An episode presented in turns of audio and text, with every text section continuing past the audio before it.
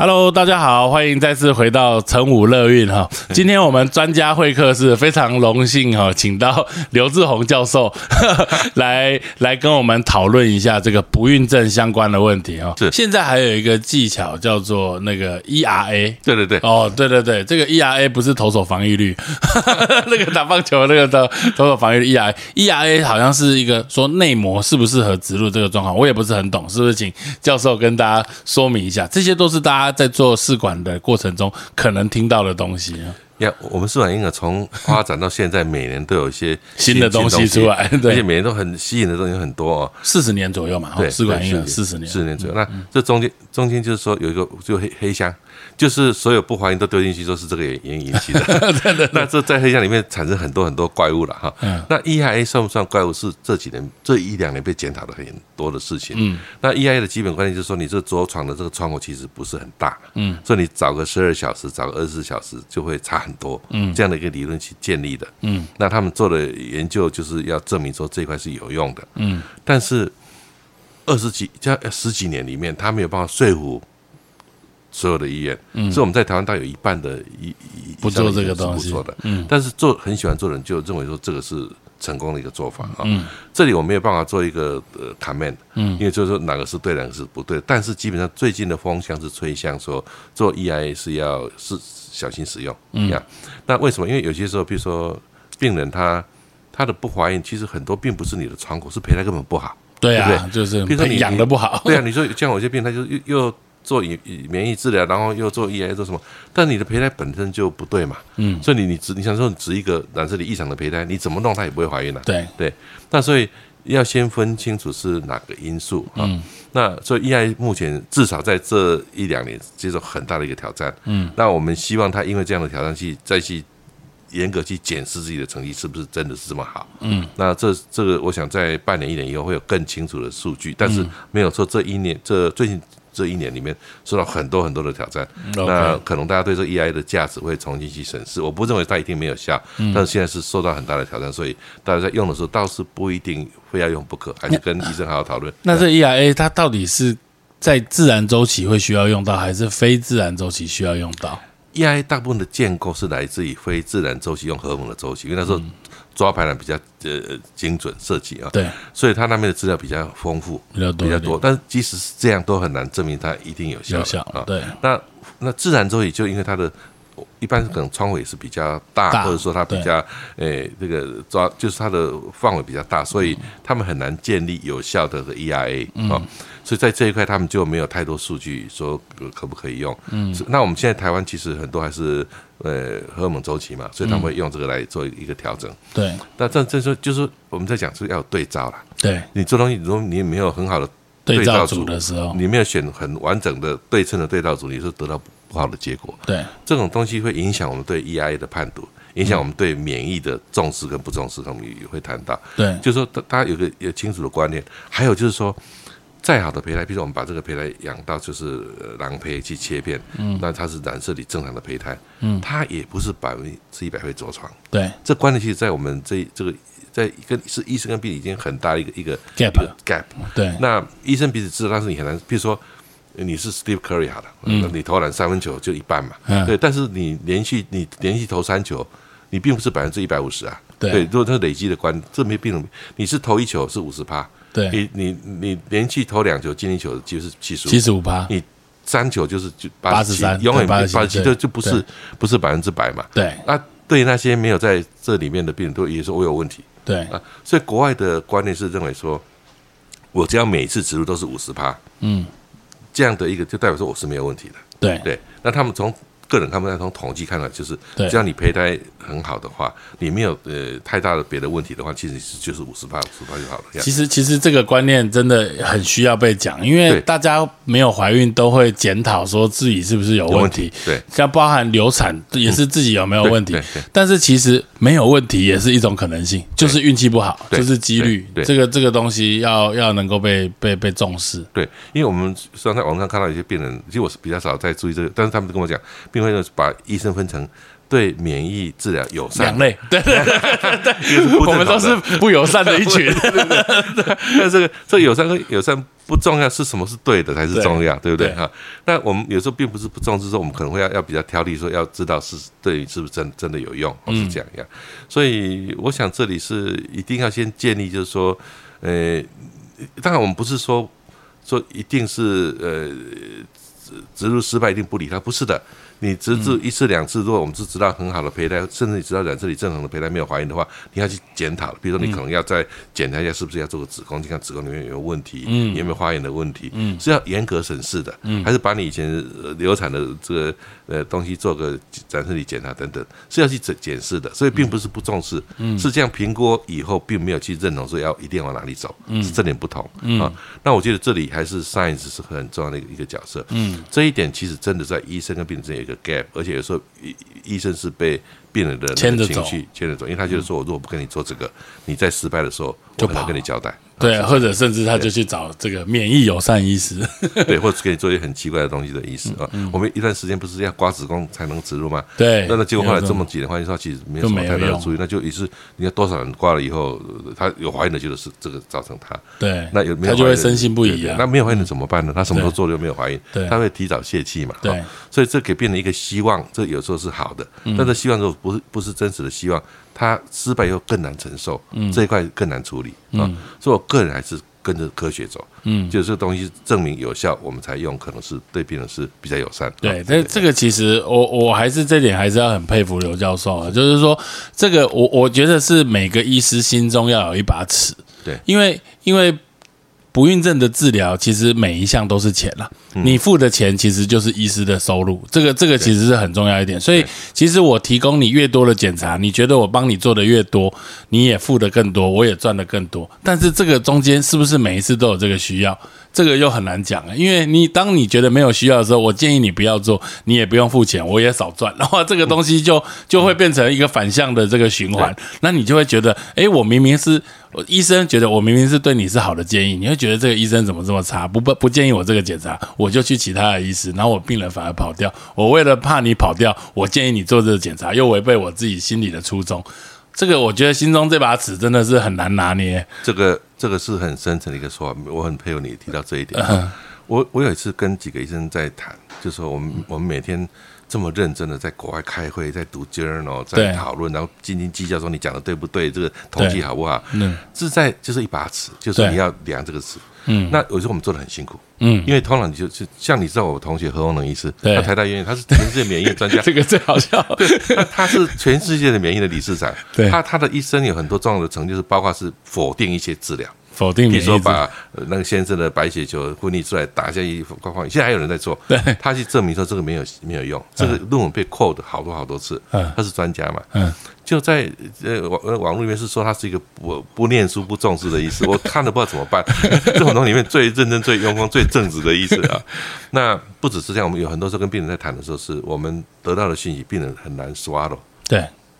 所以有一次我跟他们讲说，其实哈，因为我说我看我我我们都喜欢品酒、喜欢吃饭的一群人，我就没有就就我就想说，其实喜欢讲到拼凑之这里不好意思，对对对，没错没错。因为我有时候去美国，在或在国外，在法国在点菜的时候，你你就是很难决定，嗯，就这个这个好还是这个好哈，嗯，那你就当你决定的时候，那那个或者或者酒，你选到这个酒，他说 good choice，那那那个人他说哦这个选的很好，那你就觉得很高兴啊哈，对对对。那我说我们其实要有一个 good good choice 的选择哈，嗯。就病人讲什么你就说啊 good choice，啊你要你要做免疫啊 good choice，对我你要 EI good choice，嗯。这样其实生活会很快很简单，但是不会快乐啊，对。你就你就是你你你要的我都给你做啦，对。那你不成功也不会怪我啊，对，因为我都提供了，。对，然后，但是病人不成功又怎么办？嗯，我什么都做尽，我不成功就其实他只是再试就可以了。对。那但是你如果是不打破这个魔咒，他他是一开始是很快乐，我什么都做了，嗯，但后来会讲我什么都做了，怎么还不我怀疑成功我还对需要再继续走下去吗？嗯。他其实像有些年龄大家，其实真的是要坚持的。嗯。当然，因为他被这些迷糊了哈，嗯，所以说这个 good choice 这种做法其实是最简单，但是是对我们来讲是最难的，嗯最难的呀。对，这个真的 是好。我们我们刚刚聊了很多，最后刚刚有讲到，就是说，哎，这个双胞胎哈，我们植入到底是要植入一颗、两颗、三颗还是四颗？这个在目前台湾的规定有规定，最多不能只超过四颗了哈。那现在好像一直在缩减哈，甚至甚至认为以囊胚年龄比较轻的，一次就一颗就好了。这个在补助上面也都有限制，这块是不是也请教授可以跟大家提一下？就刚刚讲到的对多胞胎的议题。对我们台湾的四百婴儿的成功率，有时候号称是全世界呃数一数二的啊。嗯。但这是有一个代价的。嗯。我们后来去算是，我们我们为什么成绩高？是我们值的太多。哦。嗯。因为我以前也跟一些医师共事过，他就是呃多胞胎很多嘛。嗯。我们就跟他检讨说，你就要要要少种什么？就越检讨他，他本来是呃多胞胎是三层，变成四层，变成五层。越检讨越多。因因为他没有办法忍受病人的压力。嗯。他也希望建立一个说啊，我病人连续几个都成功。嗯。但是他。制造的双胞胎造成产科医生跟麻醉医生很大的问题。嗯，他每次会对惊险万状的去生这个的机会就增加很多。嗯，所以我们台湾是一个非常在这里非常没有文化的地方。嗯，因为有那个呃有一年就是才没有多久，那个美国医学家说我们台湾是他说在东方很奇怪的现象，最低的多胞胎率在东方日本三趴。嗯，最高的是在台在台湾。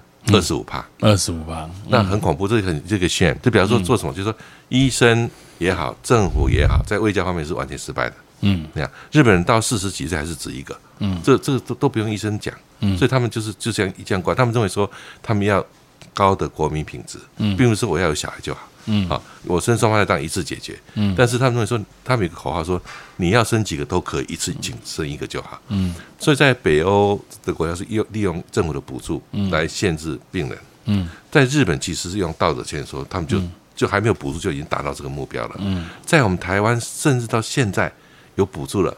这这很大幅度的改变了，很多。我们再从二十五 percent 初步这一年下来，真的政府做的是做对了，因为大概有剩下的十几趴。对，我目标是希望在一成以内。嗯，但是呃，最近那个何信医师跟我到日本去看日本医学，他何医师受邀请就是讲台湾的情况啊。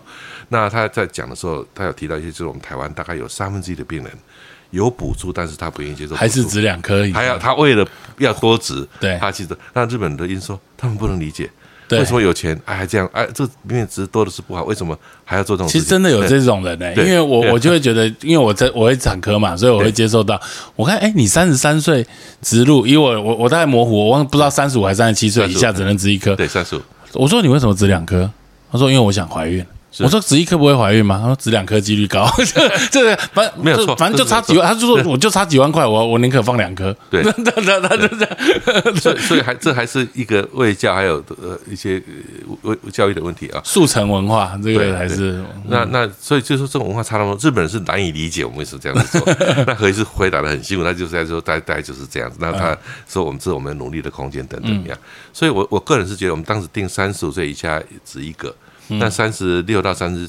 八是可以知道两个，但是我个人还是劝病人在这一段还是要治一个就好。嗯，因因为统计起来，其实治一跟治两个怀孕率差不多，但是多胞胎率增加很多。嗯，我我我我我我在猜测啦，我们在一年后统计起来，可能我们最大的多胞胎是来自于三十六到三十八这一块，因为这个的它的怀孕能力跟前面差不多。嗯，只要你有好的胚胎。嗯，但是如果你就中两颗的话，就会那个。但是我们才，昨天跟我跟台大一些同事在聊，在四十一二以上，其实我们不用限那么紧，因为那里它多的机会不多。但是这个我们要统计，嗯，我们不能说我们认为，因为它还是有。日本认为说那一个年龄的人，他即使双胞胎的话更危险，因为你已经身体比较老了嘛，对啊，要承担双胞胎，所以他们有他们的道理。但我觉得我们是要有数据的，还好我们这这一年下来，我们就会有很多的数据可以看，所以我才说我们台湾的登记系统不好。对，不公开、不仔细、不认真，嗯，因为这些东西都是可以提供给我们很多要做什么是对的这样的一个数据参考。嗯，其实要诚实面对自己的成功率怎么样，这个其实才是病人之福啊，也是对自己实验室一个成果的一个敦促。对对对对对，因为我们有些地方，现在我们台湾有很多问题，说病人是一直积卵、积胚胎，所以他成功的时候，他是积了三个周期。应该成功要除以三，不是吗？对，因为你是花了三三次的钱跟 effort，你是把它集中在一次植入。嗯，但我们统计不完备的时候，这些都会被变成说是成绩啊。那这样会让那些有些中心其实我看到成绩是不怎么好的，嗯，他们自己也没有办法自行去发现，是因为他们统计就不对了。对，因为没有必要自省，因为没人会知道。对，啊，自省的结果如果是不好怎么办？对啊，对啊，应该是要这个是改善嘛现实的问题。对对对，所以这个我想，我我我觉得我们台湾市场是真的，大部分是真的做的很好，嗯，很多都具有美国的水准，嗯，或是更更好，嗯，但是谁知道？嗯，我没有真正知道哪一家的实力在哪里。我们现在政府只公布说你这一家有多少病例，很奇怪啊，只公布说有多少病人，多少个塞口数？对，然后没有其他的资讯。对。因为我就说你今天公布的是多胞胎的比例，对。那这一家多胞胎这么高，要公布出来，嗯，大家要要小心，它是靠植入很多来怀孕的，嗯，还有一些指标应该要给嘛，哈，那但是这个就是就是因为你没有好的一个 validation 去认证，就很难做到，嗯，我想这是我们长期会要做的目标，嗯，最后，我想要跟教授聊一些伦理的议题，是然后就是这个，在我看 Netflix 之前，然 后有一个这个影片啊，就是说，哦。呃，一个医生不孕症医师，然后他每一次的受精都是用他自己的精子啊，然后 这个他最后他好像有几百个后代都是他的，是。那，那当然说这种事情，其实事实上在台湾应该是不可能会发生的、啊，嗯。只是我们很多的爸爸妈妈会有一个疑虑，哇，我一个这个。这个冷冻柜里面，哇，冻了几百个、几千个人的这个胚胎哦，因为大家都要储存，要拿，到底有什么样的这个呃认这个核对的机制来确保这个胚胎是我的哦，因为像我们台湾人，大家都是黄种人，那在美国也有实验室，而且是很有名的实验室，一对白人去生出黑人小孩，这很明显就是指错了，那个实验室因此也倒闭了对。啊、所以这个部分来说，我觉得是很严重的问题，而大部分人可能都不会知道。那我们是不是有一个确保的机制呃，来来做这一块？呀，这其实是每个试管婴儿中心都是念之在之，每天在最重要的是 所以发展出很多东西来，比如现在我们在核心营就有所谓的这个呃电子确认系统，哦，就是你的你每次进来有有就有一个身份证，然后你的胚胎都会那个培养名上面都有标注嘛，啊、就然后你每在其实世界上很多地方就是规定你做一件事情，比如我要受精，嗯，那我拿这个精虫。一定要旁边有人跟着我去认证，要两个人叫 double check，嗯，就是你看我看都是这个人的名字，我才放进去，嗯，啊，胚胎也是每一步都是这样，嗯，这种 double check 很花人力，很花精力，比如说你在做一半，你要过来跟我 check，我等一下加倍人力才能做这个事情，对，所以现在有那种机器的认证，所以像包括我们这里我们的中心跟其他很多地方也都都有，嗯，就是要有双重认证是机器帮你做的，然后再加上你人也要去呃配合，嗯，这样可以减少这种弄错的东西，不然你看一个步骤那么多，对，从从拿到精虫，从洗精虫到受精到胚胎培养，然后再冷冻、解冻、切片，呃，再冷冻 所以这是这大家步步为营，没有说这是很困难，但是也很重要的东西。一旦搞错，其实你很难跟病人交代，也很难跟自己交代，嗯，这样。所以这里是有很多的防范，但是怎么样都没有办法百分之百，因为都是还是人在做，对对不对？机器还是人在控制，嗯。呀，所以我们上次我在核核心演讲时讲说，每个一个技术是在你的那个胚胎的外透明层上面签名，签名把那名用英文镭射说进去那确实做得到，但在动物实验做啊，嗯它的困难是在于说，这样打了以后对胚胎有没有，因为会产生一些热嘛，对会有影响。嗯那一点可能让它没有办法普及，要不然现在科技很进步嘛。对好，那你一看到这个就是某某人的胚胎 那可能是进一步。但是我想以目前。大家都有很多的这个防避措施，嗯，也都很认真在做。其我认为没有百分之百，对，不可能。只要人就没有对办，法但是就是就是已经降到很低很低很低，就这样。要，我记得以前在美国的时候，在纽约有一个中医说，他们有一个宗教是那个精虫呃是不能离开那个男孩子本身，嗯，所以男孩子给了精虫以后，他就要睡在实验室的地板，他不离开他的，他在那个培养箱旁边睡到天亮，他把他呃受精，然后那个那个受精成功，他才走。嗯。呀，然后那那这样很难嘛哈嗯。呀，但是呢错误不止在那里，后面还有很多可能的错误对呀啊，，对啊，所以这这个没有，这是我们这个试管婴儿这个自然的一个很很大的挑战。嗯，但是也花了很多精神在防避啊，嗯对，也是。还有一个就是说，我们前阵前几天的新闻而已啦，哈，就是说我们植入了一个好几十年前的胚胎，啊，这个这个冷冻的这个部分来说，以目前的角度认为，这个冷冻它可以冻很久，没有问题。对，然后植入上面这个伦理上的议题上面有没有什么限制？因为毕竟这个胚胎是三十年前，比如说，嗯呃，你做了一个试管，动了一个东西，我妈三十年之后再把你拿来，我们应该是同辈啊，这个这个东西，但是最后可能变成就是差了一倍哦。这个有有没有什么伦理上？因为这个一定没有对或错，科技只要做得到。对，但是我们是不是有必要去限制或者是怎么样？有没有这方面的讨论？在在台湾哈，现在就是。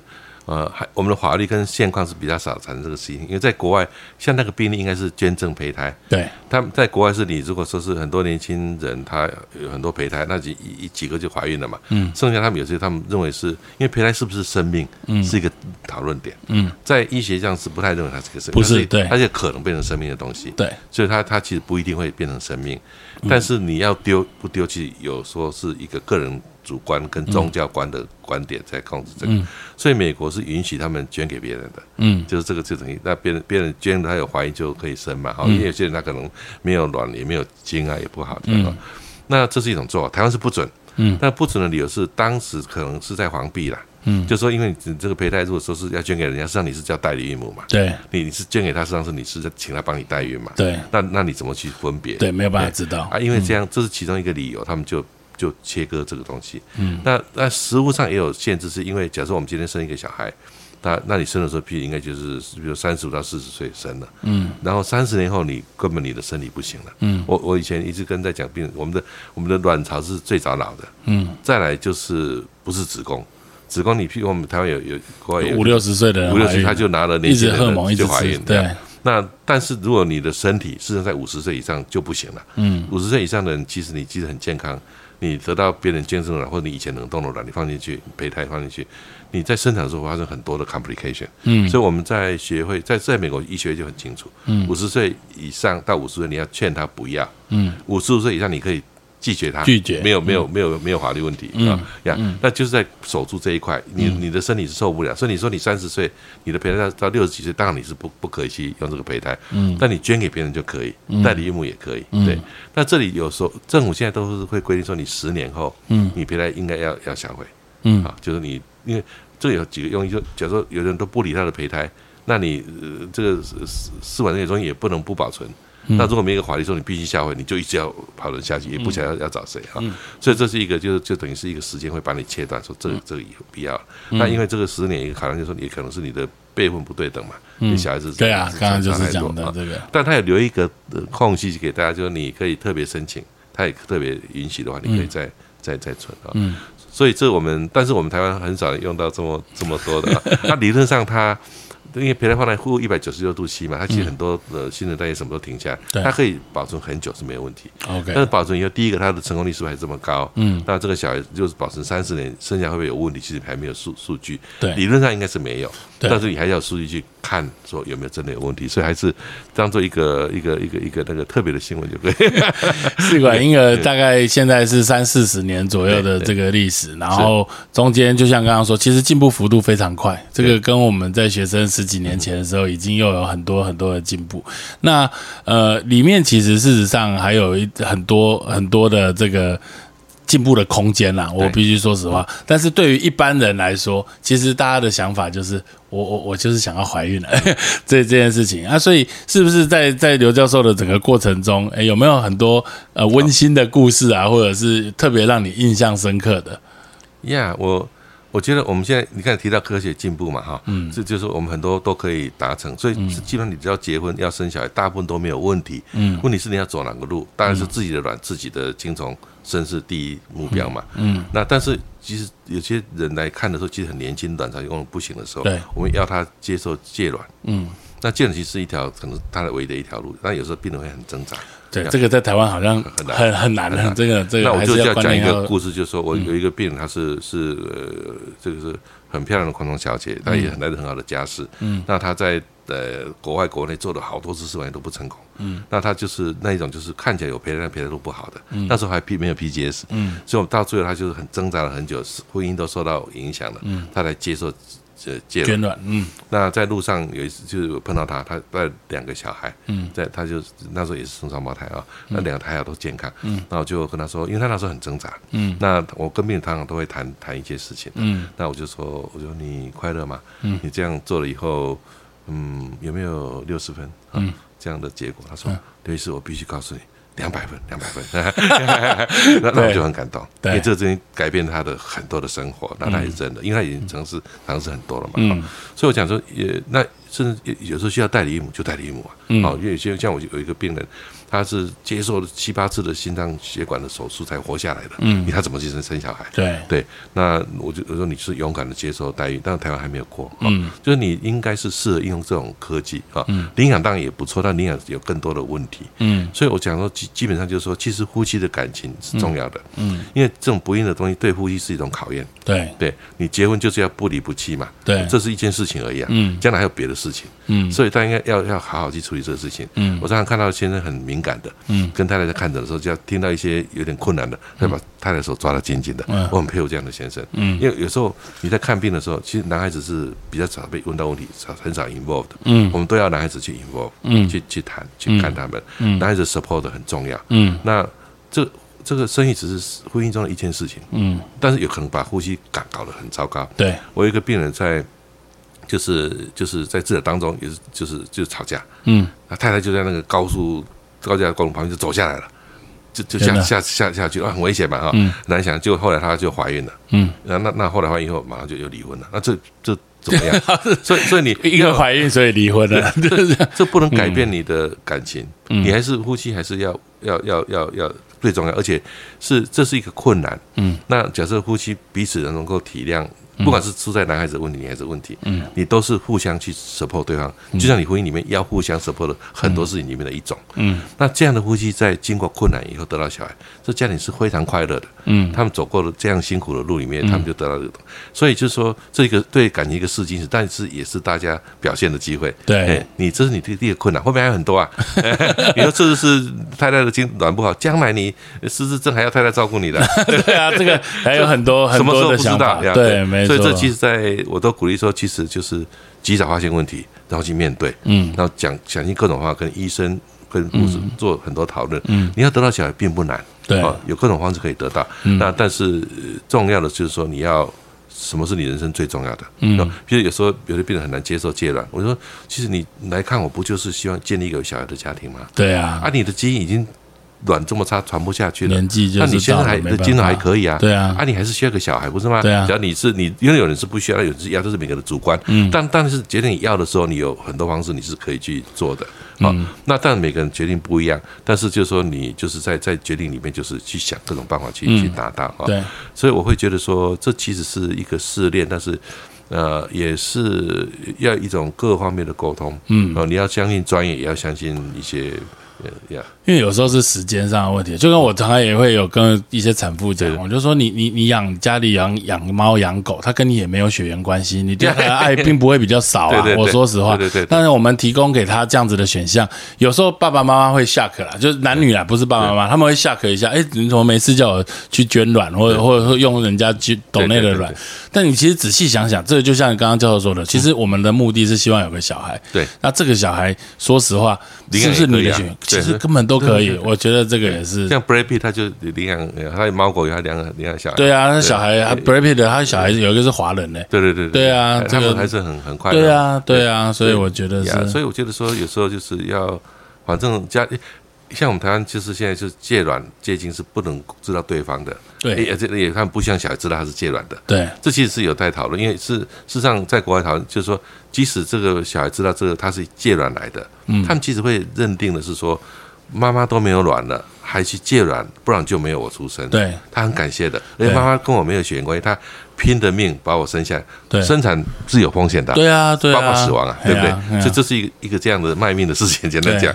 所以他愿意这样生下我，他他其实不会否认你母亲的地位，对啊算是更感激你的多对哈。嗯所以我觉得这是要用不同的方式来看待这件事情。很多事情真的是，就是你听到一些例子，就会觉得，对我们台湾的试管婴儿各方的的治疗还不太精致，是我们在咨询这一块，嗯还有很多空间更。好。对我，们对病人的这种在失败以后的各种情绪的这种支持啦，这种是这其实还有一大段路要走。对啊呀，这我我觉得我是我们要努力的。像我们刚刚刚刚教授提到说，我们的捐卵不能知道父母是谁，对包含受捐者都不知道。对我觉得这个真的是很可惜的一件事情。而且以而且这个法律根本是好像是二三十年前定的，根本也不知道为什么变成这样，对不对？对，对他不准你知道，但是在国外他有医学的理由的，因为这个这个人他得了一个疾病，他需要知道他的遗传的 background 啊，嗯，所以你说你如果说他要去法院申请是可以，嗯，但是他们就是说也是可以不透露这个人的姓名，嗯，但是我要你的遗传资讯。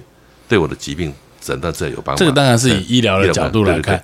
这个又要讲 Netflix，Netflix 影响我很多。我看那个 Bling Empire，就是有一个那个璀璨帝国，我就是他是在讲反正很奢华的一些亚洲富豪这些东西的生活。是但里面有一点我真的觉得，就是他的男主角叫 Kevin，然后他是一个韩韩国人，然后他是在三岁的时候被他爸爸妈妈遗弃。然后他被美国的一对夫妻领养，然后所以他现在在这个里面，他就是他们社区里面唯一的一个华人，哦，就是因为他他就长得就是亚洲人的样子，然后他一直想要知道他的身世是谁，结果呢，因为他完全没有任何资讯嘛，他根本不知道他爸爸妈妈是谁，结果呢，因为现在有那个做了很多 DNA 的检测，对，类似这样子的东西，然后那个有一个资料库，然后他就用这个资料库去找到跟他有血缘关系的人，然后是一个他的 aunt 吧，然后什么类似这样子，然后，然后因为他们血缘就证实他们应该是有血缘关系，然后这个人也是在美国被领养，啊？两个都是被领养，然后在美国就找到，他就因为这样子的科技的关系找到他的血缘，所以我我我我觉得其实看这个我我其实真的蛮感动，就是人到了一定的程度，你知道自己是被领养，爸爸妈妈也知道，因为你长得就跟我爸妈不一样嘛，我就是华人，他们就是白人，所以他也想要知道他的生父生母是谁，然后。并不会影响他对于他现在这个爸爸妈妈的爱，因为他还是因为这么有爱，我才有现在有办法有办法能够在美国，然后有机会有有机会能够出出人头地，到现在还拍了影集这个东西，那。它并不会减少，所以其实很多我们觉得，因为怕说去知道什么巴拉巴拉巴拉，所以我们去禁止这件事情。其实回过头来说，好像没有什么这个必要性时代在在。在改变，对科学在改变，所以这个其实很多伦理跟那个法律问题是需要改变的。嗯，像我们像同婚过了嘛，对我现在正要讲 讲这个，那我我们这一块也落后很多。我们。其实是欠他们的，因为大大家对同婚要不要法律什么是一件事情，嗯。但一旦是有的话，你又不准他，现在是没有不准，嗯，但他不准，他不要你做，因为还没有细节，对啊。啊，，这细节已经没有不准但是不能做拖了一一两年多了，对啊。呀那当然，我有几个像我有有一对是呃，就是呃 lesbian，他们就是在台湾，他们等不及的到到呃美柬埔寨、美国都有，美国，呃泰国柬埔寨是也是，但是美国是比较完整法律完整的地方。那所以他他们就回来以后给我写了一一大篇的文章给我看他们的辛苦。嗯，那我觉得这是其实不需要不需要让他这么辛苦的。对啊我们的我们科技可以做得到。对啊，像代孕，我也是，我有一个产妇，她她就是不知道为什么一直流产，然后流产了十次，然后然后他他后来带着孕母到美国生了一个小孩，然后回来就这个小孩有心脏病，然后后来又开刀怎么样？现在小孩很健康，已经八岁，但是他一直想要再生，所以他流产十几次，就一直都他一直会怀孕，但是就不会有心跳。但是老田跟他开玩笑，他最后一次第十二还第十三次怀孕，因为我产检的，就是看到心跳了。小孩两公分哦，但是外孕哦，两公分长在卵巢，长在输卵管，怎么会有这种事？然后后来就也也是手术把它切掉之后，但是他现在又做了第二次的代孕，然后现在已经去美国了，可能可能可能那个那个代孕的妈妈刚好最近要生了，所以就。这些人，他其实事实上在台湾，如果法律合格代孕，他根本不用这么辛苦，花了几百万，然后到美国，然后人生不地地不熟的这些东西，然后把这个这个孩子来带回来。所以我觉得，其实事实上，在台湾的生殖医学的法律上面，包含同婚的议题，嗯包含代孕的问题，包含我是一个女生，我想要生小孩，可不可以？单身的女生想要生小孩，大的问题，事实上是不公平的法律。对啊，对这个不公平的法律。你可以去找任何人生，不能弄试管婴儿来治疗来生，对这个很奇怪。对，这很奇怪。我去一夜情可以但是我想要真正名副其实、合理的生一个小孩不行。对，对这都是与时俱进的一个东西啦。嗯我觉得这个是应该要改，应该要改。这样对，我们这里就就医疗会现在很多社会道德这个层面，嗯你讲我们这像那代孕法，其实从陈昭之女士愿意站出来讲，这多少年了？对，那我每次改朝换代超都在这一刻又又又没有哈。对。这个我觉得我们可能台湾选举太多了，嗯。大家都很怕说这个拿出来是一个怎么样的一个议题的，有没有利益啊？嗯。这个我想也是因素之一啦。嗯，那我我觉得我们对这些病人是亏欠当时要的人，到现在都已经停经了。对啊我我那天我那天去成大上课，在车上一个人跑过来说：“刘医师，你记得我吗？”说：“我我不 我不记得。他跟我说：“我是当年就是我安排他们到美国去啊。介绍他们去美国，因为台湾不行嘛。”嗯。他们就生了一一个小孩，现在小孩是在呃在某个医学院当医生了。嗯。呀，我说哇，这么久了，这么久了，那我们政府真的是亏待你们，真的，你想想这么多年，这真的是这样子。呀，我我我们要努力的地方还很多。对啊，还很多，其实很多不只是科技啊，伦理的问题，然后国民素质的进步，这个东西都是相辅相成的。对说是，因为有时候我们讲到生育权有包括到哪里？嗯有一次我问了我们的一个一个大法官，他他说很难界定，嗯像表示这件事有空间的，嗯，但是我们的努力可能还不够。譬如说，你说单亲的，你说你说单亲的呃单身的女孩子不能生育，我有些病人他是被 abused，就是被家暴的，嗯，离婚。然后很奇怪，他又又又又像其中有一个，他又又在结婚，又就是被家暴，他就不可能再结婚了。嗯，然后你就判定他一个辈子不能有小孩嘛？对啊这也不对啊。对啊呀，她其实她是一个健康的一个女孩子，对不对？所以我觉得这种每个人要当单身家庭，其实也不是说一定是是是怎么样，因为他是就是没有选择的。对那那你应该给他一个公一个很好的环境，让他可以带这样的小孩长大，以外要给他这个权利嘛。哈，对对，这是我们下一步要争取的。我们今天聊的这个内容包罗万象啊，不好意思，有没有符合到你们的？有有有有，我觉得很好。今天这个可以分成两集啊，对啊，因为我觉得这个其实很多啊，我觉得平常很少有机会可以聊到这么深入的东西，而且包含我，我觉得真的这个太多了，很很多。是，而且我们现在我们这个 team up，我们现在有播音有产科部门，这我们很完整，剩很多资讯就可以在互相的交流。嗯，我们中间也做了很多的讨论，比如 PGS 什么是有价值，没有价值。我觉得这样是很好的一个感觉。呀 谢谢谢谢。因为不孕症，不是 fertility 医师做久了，最后就劝大家都是去去捐卵，去领养，就把自己武功全废。对不对？我把它放在，其实很不容易呢。他来，明显他是条件很差，嗯，你看他他不很不容易，但是你提到戒卵，有时候是会触犯病人的。哦，对啊，我来就是要这样，所以我们都要很小心的。对但是真的是做到弹尽援绝很辛苦的时候，你还是要讲，嗯，因为这个这个这个是一一一条 way out。因为我觉得这是一个选择啊，还是要提供。因为有些人其实是不知道，对。那你讲了会冒犯他，那我也是很不好意思。但是我我我是真的好心提供你这条到路，现在都还跟我说，我们台湾戒卵是合法吗？我们台湾戒卵从来没有不合法过对对对，只有这些限制，要不要不知名或什么。对所以这种资讯他们都不知道。嗯，哦，那他他都问说啊，会不会要做什么检查，什么都有啊。我们实际上是很完整的一个设计。啊。对对，所以就是有时候就是要多跟人家谈谈，嗯哦，就寻找另外一份一一份一个窗户也是重要的。对，找一个投缘的这个呃生殖医科的医师哈，这个能够。其实你们很大一部分的成分当然是帮助爸爸呃帮助这一对男女怀孕，对，还有很大一部分是做 mental support 的，事实上很大，很大一部分，因为你再好的胚胎就一半的机会而已，对。他还要面一半的还是要面对失败，失败，那些那些没有经过检验的胚胎又怎么去处理，对不对？你怎么去解释？嗯，这其实很多时候就是要他就是说要啊再再去再再来再来哈。嗯。那但是就是给他合理的建议，然后、呃要要要反复的，而且是一个 team。所以在国外有时候他们会，我们台湾的心理咨询没有很进步，嗯法律规定我们要做的是我们还没有办法做到这一块，就是说当有些时候是心理是要介入的，嗯因为他他是要专业的咨询才有办法解脱那个梦魇。对呀但我们台湾目前没有这个人力跟这些，对，这是我们签评的，哦，这个我觉得蛮不错的。不孕症中心要搭配一些心理师，我们都已经在努力了。对啊我们需要在失败的时候需要有对我觉得这个很重要非常重要。对啊你说呃有人把不孕症的只当做是一个像癌症一样的痛，你想很难想象不孕症癌症不是差那么远吗上真的去看到痛苦指数在。有非常需要的人，他是这样的，一段时间是这样的啊、嗯，所以他们美国、澳洲都非常重视。嗯。在澳洲，他们一次呃心理咨询是两百块的澳币，三百块的澳币，嗯，所以心理师可以很有 motivation 做这一块，也做得很好，嗯。那台湾目前还没有这个环境，呀，但有没有这个需要？当然有，绝对有需要。说用我们台湾健保很便宜，我们现在说也是包括在我们这些医疗的给付里面。我想这是我也是我们我 我们要努力的东西太多，太多了。不好意思，最后，是不是请刘教授跟我们还在求职路上这个努力的男男女女一一一两句衷心的建议？我想就是要耐心，然耐心，后要去呃不要害怕跟医师发问。嗯我希望我的病人来的时候就带一串问题给我看，我知道你的轻重在哪里，嗯分配时间跟大家谈。嗯然后呼吸之间要互相的支持。对。先生不是没事做，先生有很多事情要做。对，因为有时候先生是比较会比较理性的，因为他没有受到那些生理的痛苦，嗯。他比较理性。他说啊，这个成功是怎么样的？